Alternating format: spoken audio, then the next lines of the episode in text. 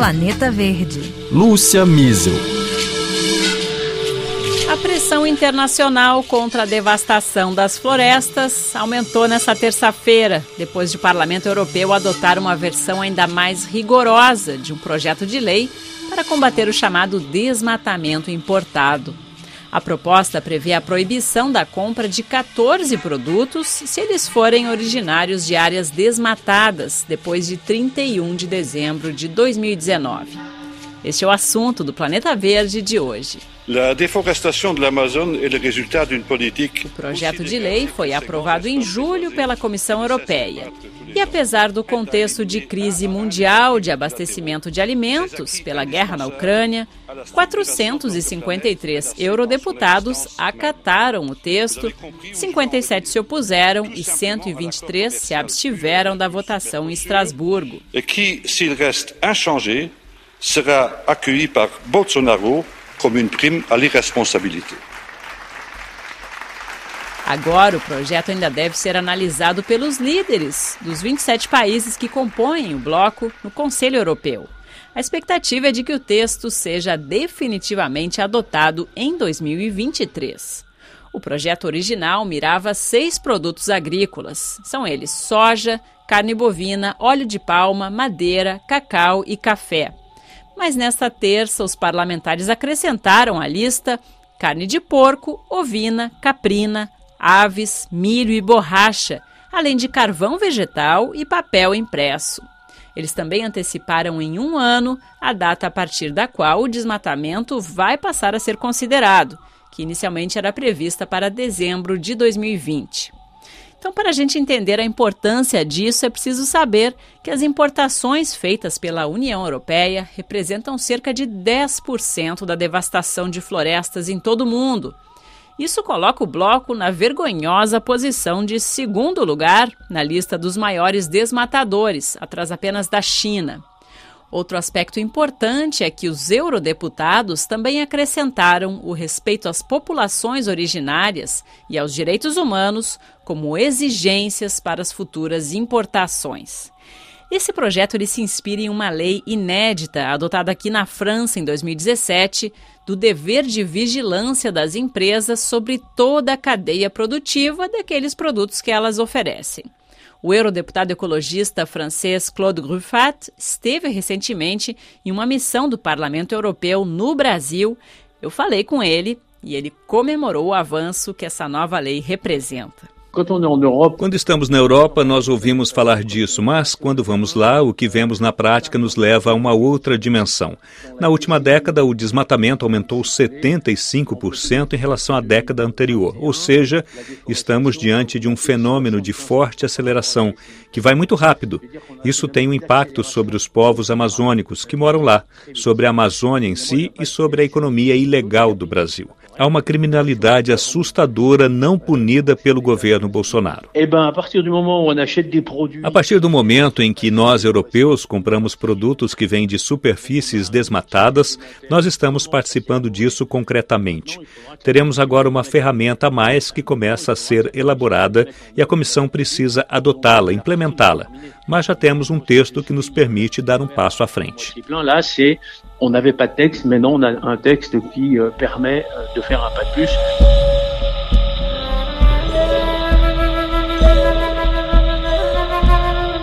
Prática, as empresas importadoras serão responsáveis pela sua cadeia de abastecimento e terão de ampliar aí os mecanismos de rastreabilidade, fazendo isso com ferramentas como geolocalização da produção, fotos de satélite e até blockchain. Esses dados deverão ser integrados a uma base acessível a todas as autoridades aqui europeias. O grau de verificação exigido das importações vai ser baseado num parâmetro de risco alto, padrão ou baixo da região de origem, e os critérios serão estabelecidos pela própria União Europeia, critérios estes que vão ser adotados seis meses depois da entrada em vigor dessa nova regulamentação. Os produtos dos países considerados de baixo risco estarão sujeitos a menos obrigações. Outro avanço desse projeto é incluir as instituições financeiras também entre as que deverão aumentar aí os mecanismos de controle de modo a garantir que as suas atividades não contribuem para o desmatamento. E veja só, estava de passagem aqui por Paris a líder indígena Shirley Krenak, de Minas Gerais. Ela soube pela gente, pela RFI, da aprovação desse projeto de lei. Vamos ouvir o que, que ela comentou a respeito. A semente foi plantada. Por exemplo, eu venho de um estado de Minas Gerais onde a potência da mineração é altíssima. Né? Então, todo o minério que sai de dentro do nosso leste de Minas Gerais, de dentro do nosso estado de Minas Gerais, é um minério que, para chegar até a Europa e em diversos outros países, acontece uma destruição imensa né, ambiental dentro do nosso estado.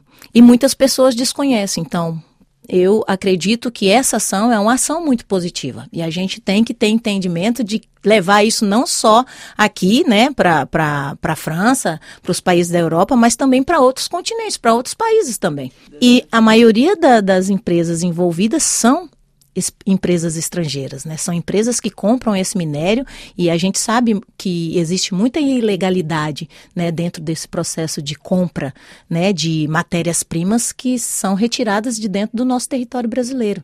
Então nós temos aí seis biomas dentro do nosso território brasileiro que são totalmente é, estuprados todos os dias em prol desse mercado que é totalmente corrupto no que diz respeito à questão de proteção ambiental, né? Então, muitas pessoas hoje usam matérias-primas de, de, de, determinados locais dos nossos, dos nossos biomas que vêm para o seu país de forma totalmente legal, né? Então, de que forma barrar isso? Como nós, enquanto sociedade, enquanto população, podemos ter entendimento de frear essa destruição? Criando essas ações e a gente precisa ter entendimento do que a gente come. A gente precisa ter entendimento do que a gente usa. A gente precisa ter entendimento do que a gente bebe. Né? E da onde está vindo tudo isso? De que forma isso está chegando na sua casa? Quem está morrendo para isso chegar na tua casa, sabe? E qual vai ser então o impacto dessa decisão para o Brasil? A gente chamou o cientista de uso da terra Tiago Reis. Ele atua na Trace, uma organização baseada na Inglaterra e na Suécia, especializada em mapear os riscos socioambientais no comércio mundial. Ele coordena o trabalho dessa ONG na América Latina e está falando com a gente de São Paulo. Olá, Tiago, seja bem-vindo. Bom dia, boa tarde a todos, obrigado pelo convite. Bom, em termos de impacto concreto no Brasil, é, existem várias partes do, do, da legislação que vão impactar de formas diferentes, né? Nós estamos falando aí de várias cadeias agropecuárias que têm diferentes dinâmicas. Mas, a grosso modo, olhando assim de forma transversal, é, eu vejo que o grande impacto é realmente minar a pressão de especulação de terras no Brasil.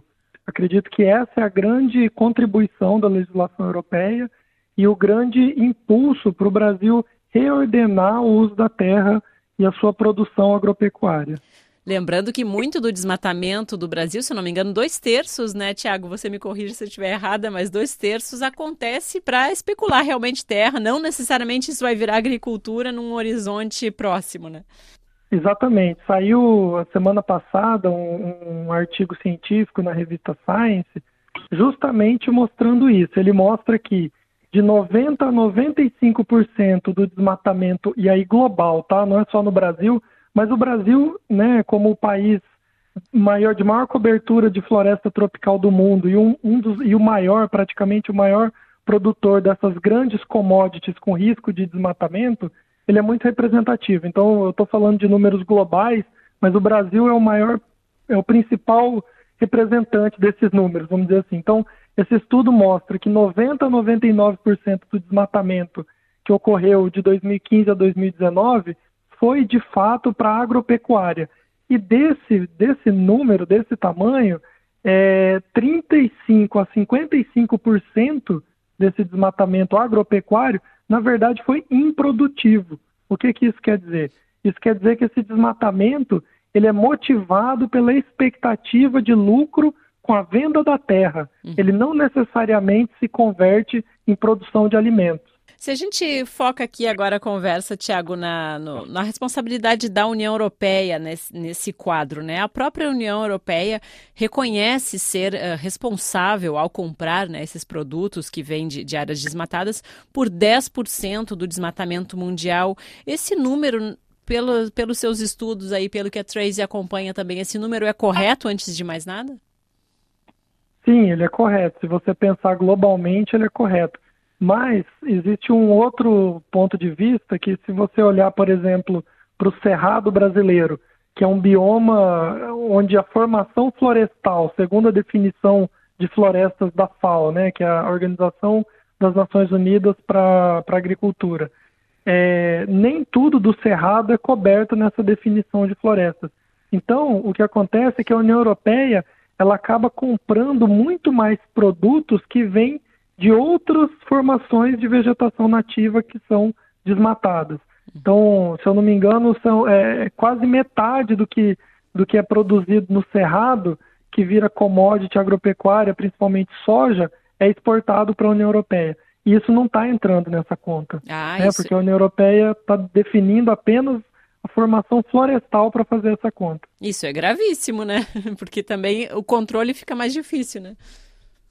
Exatamente. Por isso que é tão importante, isso está previsto na proposta lá da Comissão Europeia, né, na proposta original, para de, de, ampliar o escopo de cobertura da, da legislação. Por isso que é tão importante enfatizar nesse momento de acabou de passar por, por votação pelo, pelo Parlamento Europeu, vai ter agora uma rodada de negociações né, com o Conselho e com a Comissão, e é muito importante garantir que esse escopo que, que estende né, a definição de florestas para outros tipos de vegetação nativa seja de fato contemplado.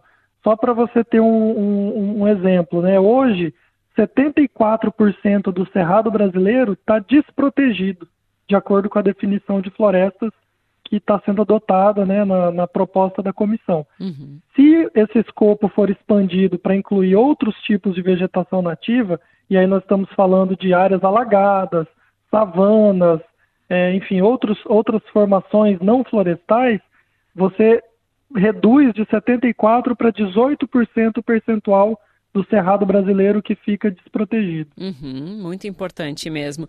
E enquanto ferramenta de combate ao desmatamento, o, o, quanto é importante, qual é o peso de uma decisão como essa da União Europeia, né, que, que importa tantos produtos do Brasil? É de fato uh, uma medida que acaba tornando incontornável certos, certas mudanças de padrões de produção? Isso impulso, tem um impulso real, você acha? Sem dúvida. É, é uma legislação muito bem-vinda, muito esperada por toda a comunidade de cientistas e de, de socioambientalistas. E ela, é, como eu disse lá atrás, né, o principal valor dessa legislação, vamos lá, hoje a União Europeia é o segundo maior comprador de commodities com risco de desmatamento do Brasil. O maior comprador externo é a China. Uhum. Né, e para algumas commodities, o maior comprador é o consumidor doméstico, o consumidor brasileiro. Então, essa, essa medida, ela tem esse potencial de minar, de mitigar essa pressão de especulação por terras. Porque hoje, grande parte do desmatamento, ele ocorre é, olhando para os preços futuros das commodities agropecuárias. Então, é um desmatamento que é feito mais com a intenção de valorizar a terra. Então, quando a União Europeia define, né, passa uma legislação que diz assim: nós não vamos importar produtos produzidos em áreas desmatadas após 31 de janeiro de 2019, que é como o parlamento aprovou, até antecipando em um ano essa data de corte do que tinha sido proposto pela comissão. Quando a União Europeia emite esse sinal, ele está dizendo para esses atores que operam, que especulam a terra nos, nos países produtores, ele está dizendo, olha, essa terra, se você desmatar depois dessa data, ela não vai valer tanto assim, porque ela vai encontrar restrições de mercado. Uhum. Você não vai poder produzir soja, carne, milho, algodão, café, o que quer que seja, de forma tão livre assim. Claro que você ainda tem um mercado doméstico no Brasil, você ainda tem a China, que não tem esse critério. Então, assim, você ainda tem opções. Mas o mercado europeu é um mercado importante, um mercado de peso, é um mercado que tem alto valor agregado, porque ele né, compra bastante farelo de soja, por exemplo, do Brasil. Uhum. Então ele compra um produto mais caro, com mais valor do que a China, que compra mais é, é, soja bruta, né, em grão, sem processamento. Então esse sinal ele é muito importante, porque os atores que operam a terra eles vão repensar né, o, a, o, incentivo muda. Sem dúvida. Tiago Reis, você mencionou né, da parcela que fica no mercado interno, e esse é o caso, basicamente, basicamente não, mas enfim, uma parte importante da pecuária, né? Que a gente fala muito do custo ambiental, que é consumir carne hoje em dia, tem todo esse debate. E aí muita gente às vezes não sabe que a, o maior, a maior parte da produção de, de carne do Brasil fica no próprio Brasil. Então a questão é, enquanto lá no Brasil não for combatida essa ilegalidade com medidas mais severas, né, não for encarado o problema de frente, vai ser suficiente a União Europeia adotar esse tipo de medida aqui? Olha, de fato a gente precisa unir essas iniciativas, né? Quer dizer, nós precisamos desse tipo de legislação internacional por parte de países e blocos econômicos consumidores que importam essas commodities, mas sem dúvida nenhuma o problema como um todo só poderá ser resolvido com o engajamento, com a cooperação, com o trabalho conjunto de países produtores. Então é o que nós falamos, nós precisamos de, de ações, de medidas é, das cadeias produtivas para, como eu disse, minar esse essa pressão especulativa, mas nós também precisamos de ordenamento territorial, de iniciativas no nível da paisagem, é, de cadastramento rural, ambiental, como o, CAR que o Brasil já tem. Então, né, nós precisamos de transparência de dados.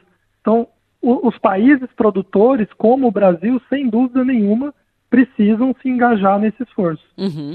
Tiago, a gente tem visto também que esse combate ao desmatamento, à ilegalidade, ele passa diretamente pela pressão sobre as empresas né, que comercializam esses produtos originados em, em áreas desmatadas. Mas aí como é que a gente faz para separar verdadeiras ações aí de rastreamento da cadeia, por exemplo, do que a gente chama de greenwashing, né? Ou seja, quando as empresas se comprometem, anunciam planos muitas vezes muito ambiciosos, mas na verdade, se a gente for olhar lá nos detalhes, não não está sendo tão eficaz assim, poderia ser bem melhor. Sim, a gente precisa de Estado.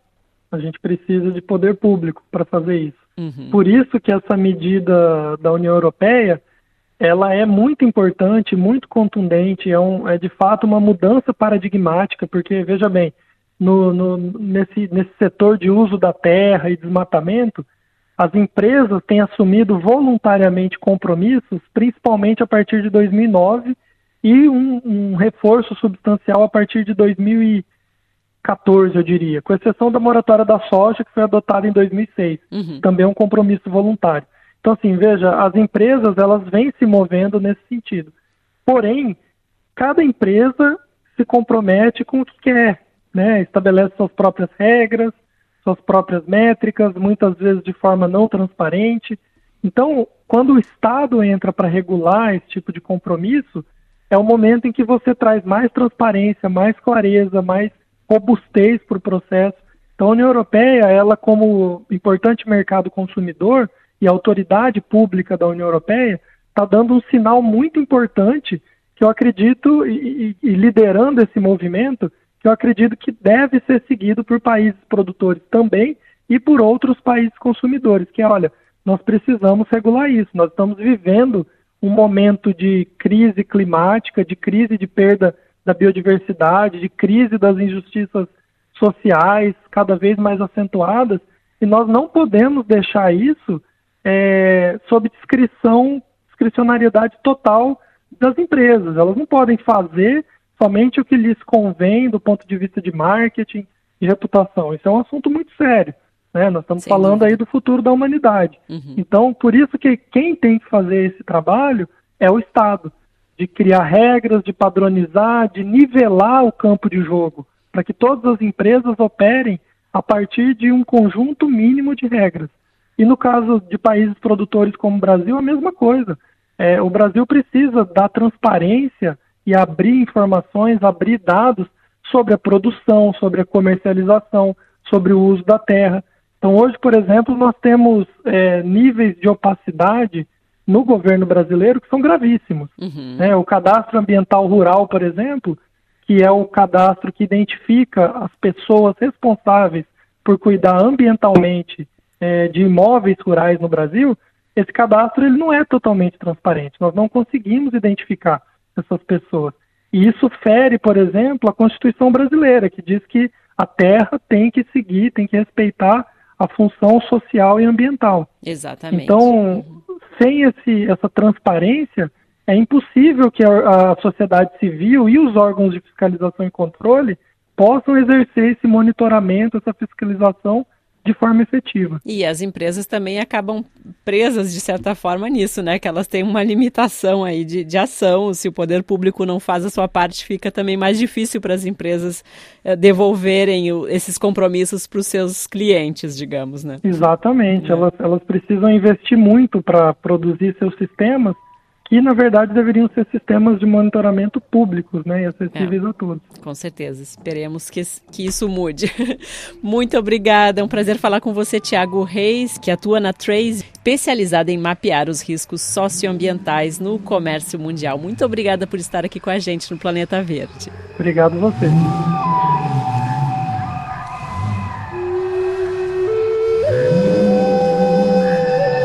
Planeta Verde vai ficando por aqui. Lembrando que a gente tem uma nova edição toda quinta-feira. Acompanhe, divulgue, compartilhe. Nosso planeta agradece. Até a próxima.